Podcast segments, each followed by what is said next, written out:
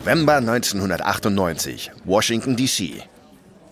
Bill Gates, CEO von Microsoft, sieht unruhig aus. Er ist auf einem kleinen Bildschirm zu sehen.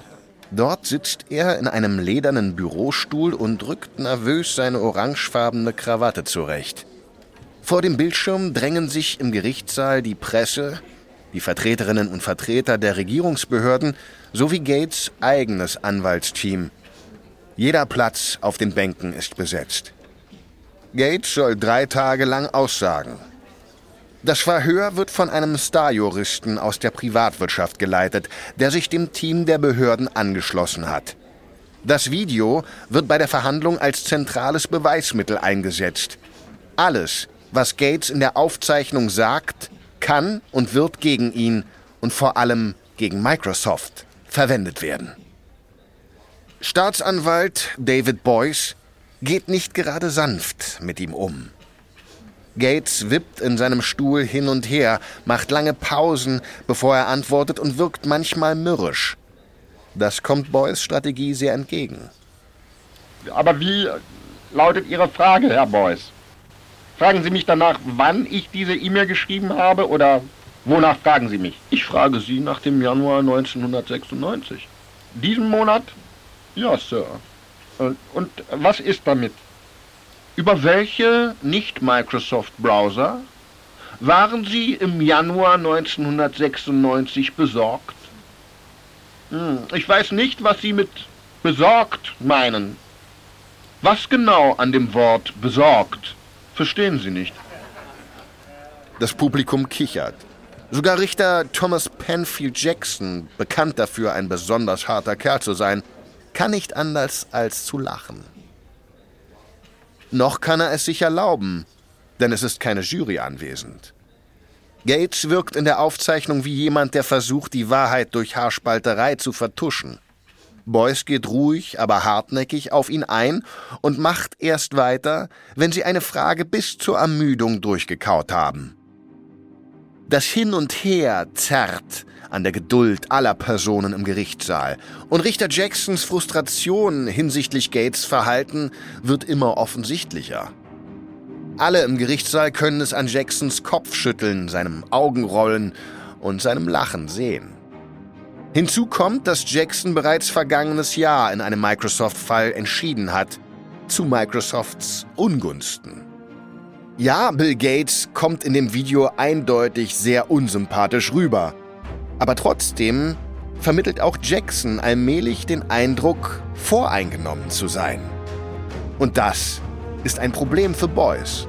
Ein sehr großes Problem.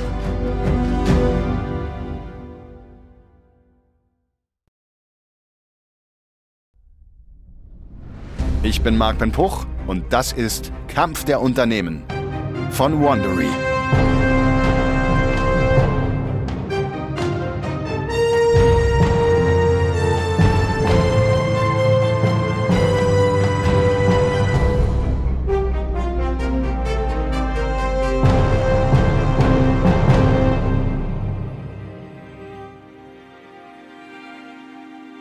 In unserer Serie Kampf der Internetbrowser hat Microsoft Netscape an den Rand des Abgrunds gedrängt. Das gelang Microsoft, indem es den Internet Explorer mit den eigenen Windows-Betriebssystemen gebündelt hat und den Browser so verschenkt hat.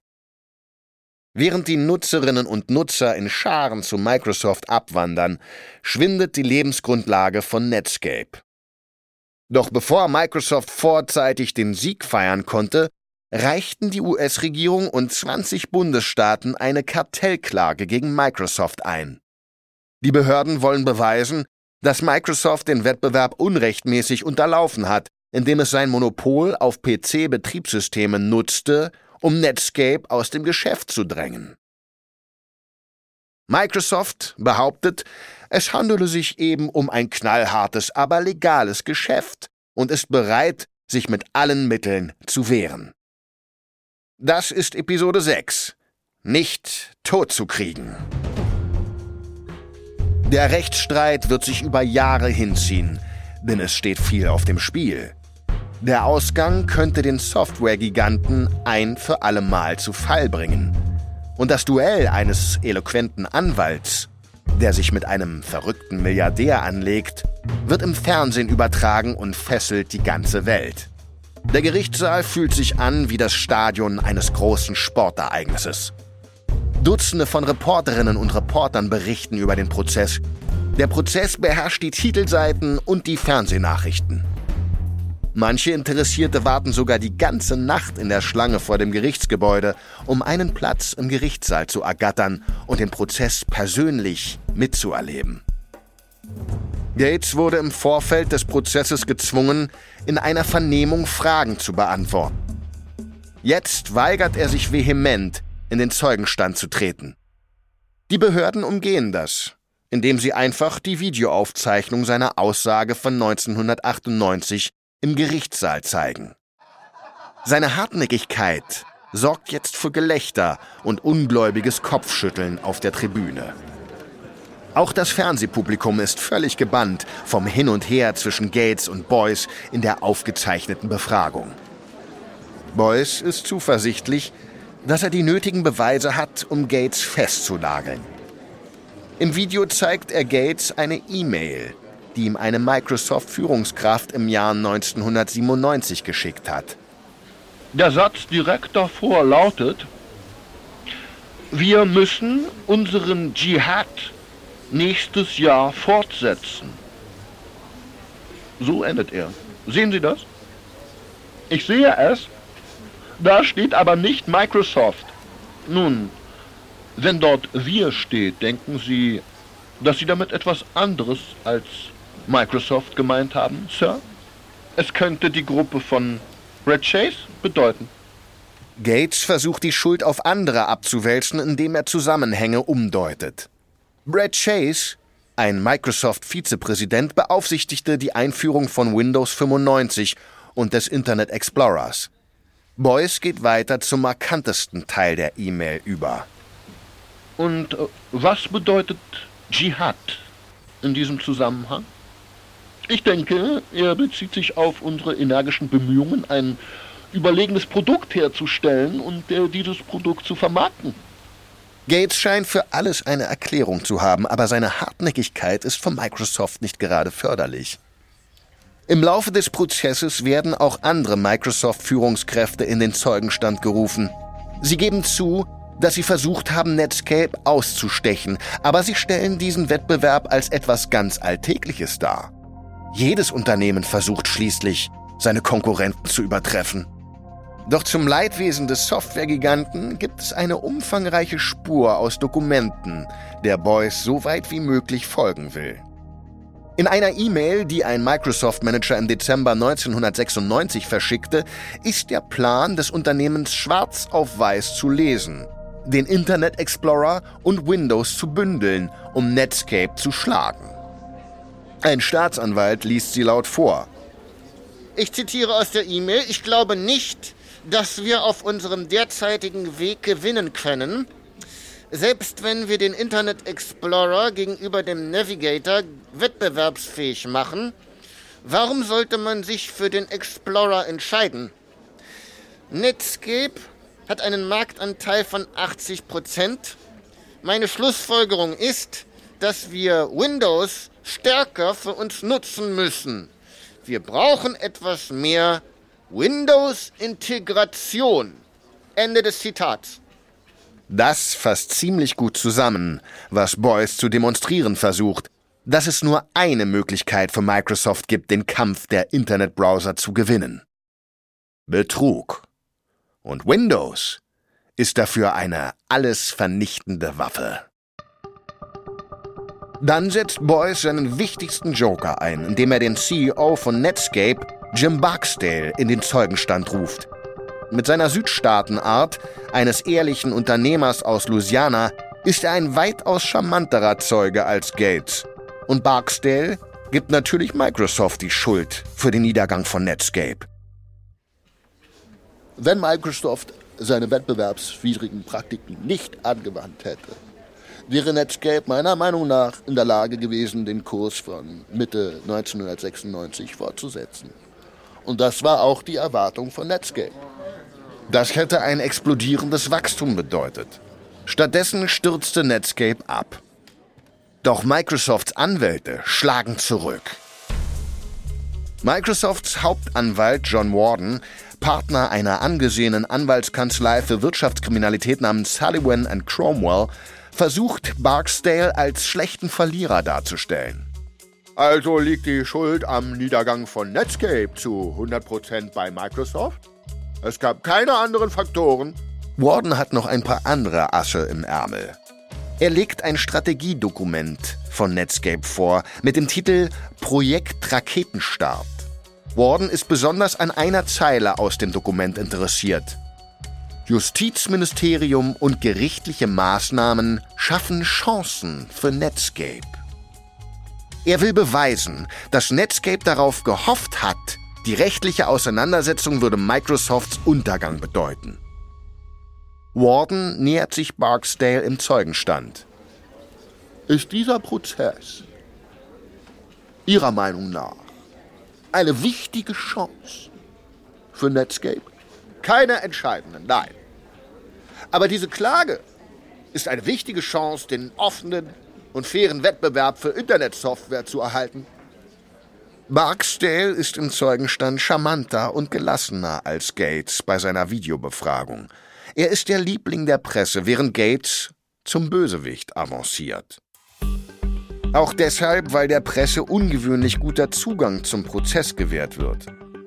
Richter Jackson erlaubt der Presse nicht nur im Gerichtssaal zu filmen, er ist auch offen dafür, selbst über den Prozess zu sprechen. Um einen Einblick in seinen Entscheidungsprozess zu geben, gewährt Jackson dem New Yorker und der New York Times während des gesamten Prozesses eine Reihe von Interviews. Die Journalistinnen und Journalisten kommen zwischen den Gerichtssitzungen in die Räume des Richters, um direkt mit ihm zu sprechen und seine Ansichten über die verschiedenen Akteure zu erfahren. Der einflussreiche Journalist des New Yorker, Ken Auletta, sitzt gespannt im Raum des Richters, in der Hand sein Tonbandgerät. So einmalige Prozesse, bei denen viel auf dem Spiel steht, gibt es nicht oft. Und Auletta verpasst keine Sitzung. Ihm gegenüber geht Richter Jackson wieder in seinen Monolog über. In diesem Fall ist es wichtig, dass die Öffentlichkeit versteht, wie sich der Richter seine Meinung gebildet hat. Damit die Menschen wissen, woher sie kommt, wenn ich am Ende meine Entscheidung treffe. Auletta nickt. Er weiß, dass er gutes Material für seine Geschichte bekommt. Übrigens, all diese Materialien sind noch nicht öffentlich. Können Sie sie für sich behalten, bis die endgültige Entscheidung getroffen ist? Natürlich. Am 5. November 1999, anderthalb Jahre nachdem das Justizministerium die Klage eingereicht hat, spricht Richter Jackson sein Urteil. Er entscheidet, dass Microsofts Dominanz auf dem Markt für PC-Betriebssysteme ein wettbewerbswidriges Monopol darstellt. Er sagt, Microsoft habe gehandelt, um jegliche Bedrohung dieses Monopols zu zerschlagen. Jackson liest seine Entscheidung laut vor. Microsofts Entscheidung, den Internet Explorer an Windows zu binden, kann nicht wirklich als ein Versuch erklärt werden, den Verbrauchern einen Vorteil zu verschaffen und die Effizienz des Softwaremarktes im Allgemeinen zu verbessern, sondern eher als Teil einer größeren Kampagne zur Unterdrückung von Innovationen, die Microsofts Monopolstellung bedroht hätten.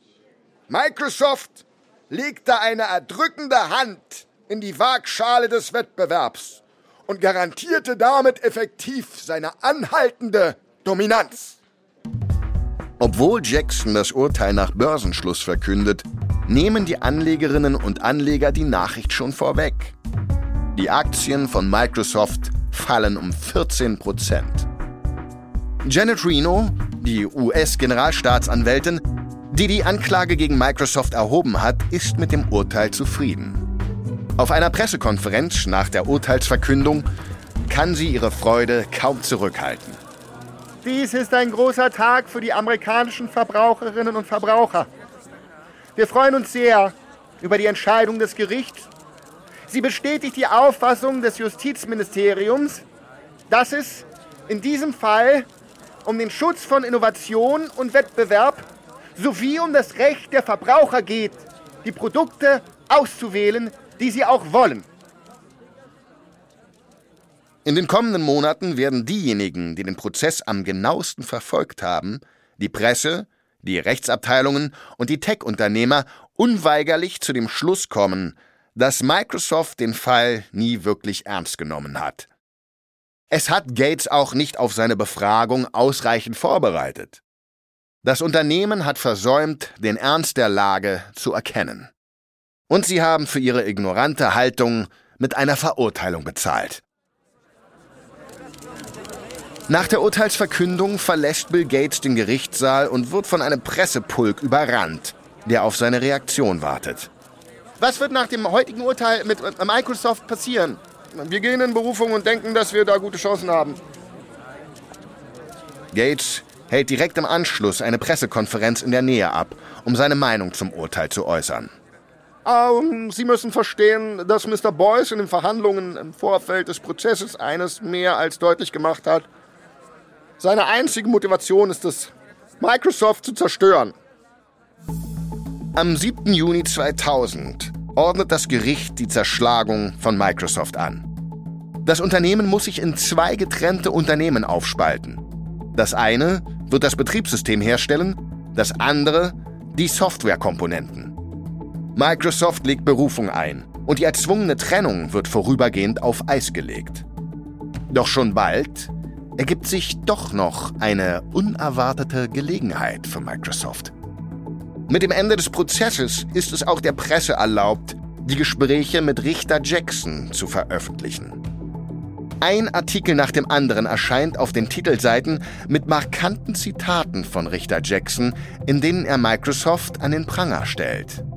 Ken Auleda vom New Yorker ist besonders zufrieden mit seiner Geschichte. In seinem Artikel vergleicht Jackson das Beharren von Microsoft auf der eigenen Unschuld mit Beteuerungen von Killern aus dem Mafia-Milieu. Das beste Rechtsmittel für das Unternehmen, so sagte Jackson gegenüber Oleda, sei, wenn Bill Gates ein Buch schreiben würde. Worüber? Das Leben von Napoleon. Die neue Ausgabe des New Yorker ist soeben erschienen. Im Microsoft Hauptquartier hat einer von Gates Angestellten ein Exemplar des Magazins auf seinem Schreibtisch liegen. Mitten in einer Besprechung mit seinem Team beschließt Gates, es zu lesen. Er überfliegt die Geschichte schnell und landet bei dem Teil mit Napoleon. Hört euch das mal an. Weil ich glaube, dass er einen Napoleon-Komplex hat in Bezug auf sich und seine Firma. Gates besitzt eine Arroganz, die durch uneingeschränkten Erfolg ohne die Erfahrung von echten Rückschlägen entstand. Das ist doch unglaublich! Das Team murmelt zustimmend, während Gates weiter donnert. Und jetzt hört mal, was er über Boyce sagt. Er sagt, er habe noch nie einen so guten Anwalt wie Boyce vor Gericht gesehen. Er nennt Boyce Zeugenverhöre echte Juwelen. Juwelen! Gates wirft die Zeitschrift in den Mülleimer und ruft seine Anwälte an. Er kann diese öffentliche Kritik nicht ertragen. Aber vielleicht kann er sie wenigstens zu Microsofts Gunsten nutzen. Jacksons harte Aussagen haben für eine Menge verkaufter Zeitungen und für viel Aufsehen gesorgt. Aber sie werden den Richter noch lange verfolgen. Und Microsoft letztlich doch das letzte Wort überlassen.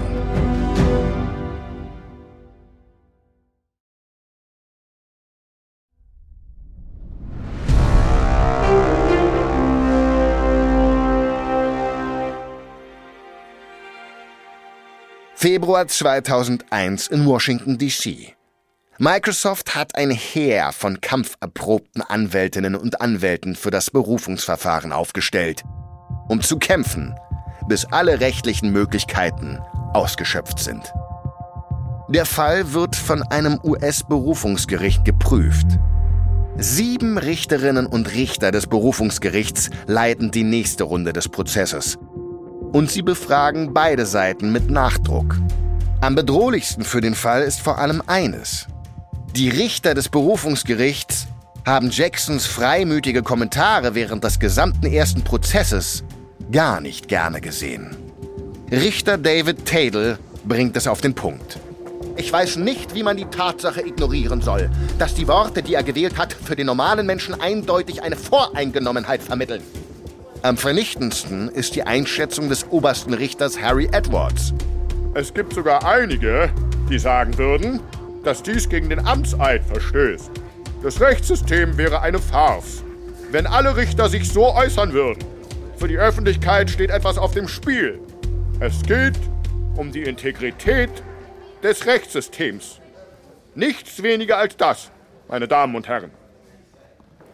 Jackson, dessen Gerichtssaal sich vier Stockwerke tiefer befindet, ist nicht anwesend. Er lehnt es ab, sich zu äußern. Im Juni 2001 entscheiden die sieben Richterinnen und Richter, dass Richter Jackson so befangen war, dass er von dem Fall ausgeschlossen werden muss. In ihrer Entscheidung schreiben sie, wir sind der Meinung, dass die Handlungen des Richters das Verfahren vor dem Bezirksgericht ernsthaft beeinträchtigt und die Integrität des Gerichtsverfahrens in Frage gestellt haben. Die Verhandlungen für einen Vergleich zwischen Microsoft und dem US-Justizministerium werden wieder aufgenommen. Und das Ministerium untersteht jetzt einer wirtschaftsfreundlicheren Regierung der Republikaner. Im November 2002 stimmt das Ministerium einem Vergleich zu. Der ist für Microsoft deutlich angenehmer als die Zerschlagung des Unternehmens. Gemäß dem Vergleich kann Microsoft die Computerhersteller nicht zwingen, Microsoft-Produkte zu vertreiben. Außerdem muss das Unternehmen Informationen über seinen Code mit anderen Softwareentwicklern teilen, die von Windows Software abhängig sind. Sie gehen aus dem Verfahren mit einem angeschlagenen Ruf, aber nicht zerschlagen hervor. Microsoft verliert also den Prozess nur auf dem Papier. In Wirklichkeit gewinnt Microsoft. Abgesehen von Millionen von Euro an Anwaltskosten kann das Unternehmen seine Geschäfte wie gewohnt weiterführen. Das Ergebnis? Microsoft bleibt unversehrt. Als Gates in der letzten Berufungsverhandlung in den Zeugenstand tritt, hält er ein Plädoyer über die Geschwindigkeit, mit der sich die Tech-Welt im Umbruch befindet. Ähm, ähm, zehn Jahre sind eine sehr lange Zeit in der Softwarebranche. Vor zehn Jahren war Windows gerade dabei, sich durchzusetzen. Zehn Jahre davor existierte die PC-Industrie kaum. Angesichts des sich ständig beschleunigenden Innovationstempos gehe ich fest davon aus, dass wir in den nächsten zehn Jahren mehr Veränderungen in der Computerlandschaft erleben werden als in jeder anderen Dekade zuvor. Er wird Recht behalten. Diese Veränderungen werden kommen, und zwar schnell. Microsoft ist zwar nicht mehr die dominierende Kraft beim Webbrowsing, denn Google Chrome hat mit 63% Marktanteil die Nase vorn, aber auf PCs und in Unternehmensnetzwerken ist Microsoft immer noch die Nummer 1. Nichtsdestotrotz kommt eine neue Generation von Online-Unternehmen. Google und Amazon sind auf dem Vormarsch. Facebook ist dicht dahinter. Und Apple ist das erfolgreichste Unternehmen von allen. Dennoch hat Microsoft nie aufgehört weiter zu tüfteln und ist heute eines der wertvollsten Unternehmen der Welt. Noch vor Amazon, dem Google-Mutterkonzern Alphabet und dem Facebook-Mutterkonzern Meta. Die Hauptakteure der ersten Browserkämpfe wurden später zu wichtigen Persönlichkeiten im Silicon Valley und der US-Wirtschaft. Mark Andreessen, das Genie mit der einfachen Idee, das World Wide Web zu einem Ort zu machen, in dem man gerne Zeit verbringt, leitet eine große Risikokapitalgesellschaft. Er gilt als Königsmacher der Branche und sitzt im Vorstand von Meta. Er hat seine Rache bekommen an denen, die ihm seiner Meinung nach Mosaik gestohlen haben. Und er ist nach wie vor ein wichtiger Akteur in der Softwarebranche. Jim Clark, Mitbegründer von Netscape an der Seite von Andreessen, hilft auch bei der Gründung und Finanzierung anderer Tech-Unternehmen. Einen solchen Erfolg wie mit Netscape hat er nie wieder gehabt. Aber solche Erfolge gibt es vielleicht auch nur einmal im Leben. Auch er hat seine Rache bekommen. Eric Beiner hatte das ursprüngliche Mosaik mitentwickelt, mit dem die Browserkriege überhaupt erst begannen. Doch er hat sich nie so in die Maschinerie des Silicon Valley hineinsaugen lassen wie Andreessen. Er lebt jetzt mit seiner Familie in Illinois. Paul Allen zog sich Mitte der 80er Jahre wegen einer Erkrankung an Lymphdrüsenkrebs von Microsoft zurück, behielt aber seine Anteile an dem Unternehmen.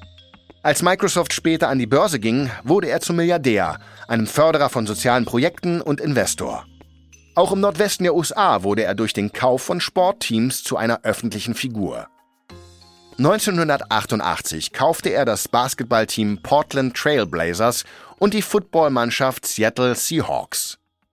Aber er besiegte seinen Krebs nicht und starb 2018 im Alter von 65 Jahren. Und Bill Gates? Bill Gates war eine Zeit lang der reichste Mann der Welt, bevor er von einem anderen Tech-Billionär in den Schatten gestellt wurde. Amazon-Gründer Jeff Bezos. Doch er bleibt an Microsoft beteiligt, einem Unternehmen, das mehr Ausdauer bewiesen hat als viele seiner schnelllebigen Software- und Online-Konkurrenten. Während Microsoft in den Nullerjahren etwas an Boden verlor, erreichten die Microsoft-Aktien 2022 wieder Rekordhöhen und die Microsoft-Produkte sind so beliebt wie eh und je. Auch Gates zog sich ab den Nullerjahren als Hauptentscheidungsträger des Unternehmens zurück. Seit 2014 ist er auch nicht mehr der Hauptaktionär. Stattdessen wendete er sich zusammen mit seiner Frau der Förderung von sozialen Projekten zu. Gemeinsam spenden sie durch die Bill und Melinda Gates Stiftung viel Geld für Agrarforschung, im Kampf gegen den Hunger und gegen Krankheiten. Netscape ist heute nur noch eine historische Fußnote in der Geschichte der Unternehmen, die die digitale Welt zu dem gemacht haben, was sie heute ist. Aber es ist eine wichtige Fußnote. Es ist der Funke, der das Web entfachte. Andreessens Vision ist wahr geworden. Das Internet ist zu etwas geworden, das Spaß macht. Etwas, das zugänglich und anpassbar ist. Heute gibt es buchstäblich Milliarden von Websites und das Web ist allgegenwärtig. Es ist das verbindende Gewebe des modernen Lebens, im Guten wie im Schlechten.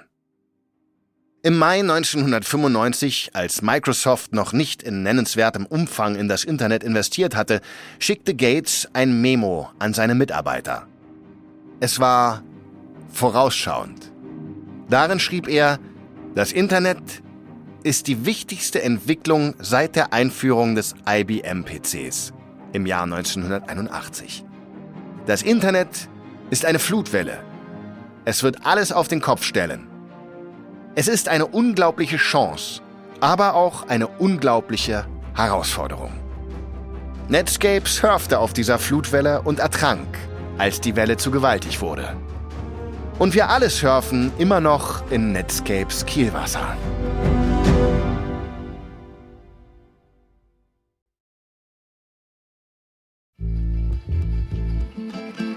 Das ist Kampf der Unternehmen von Wondery.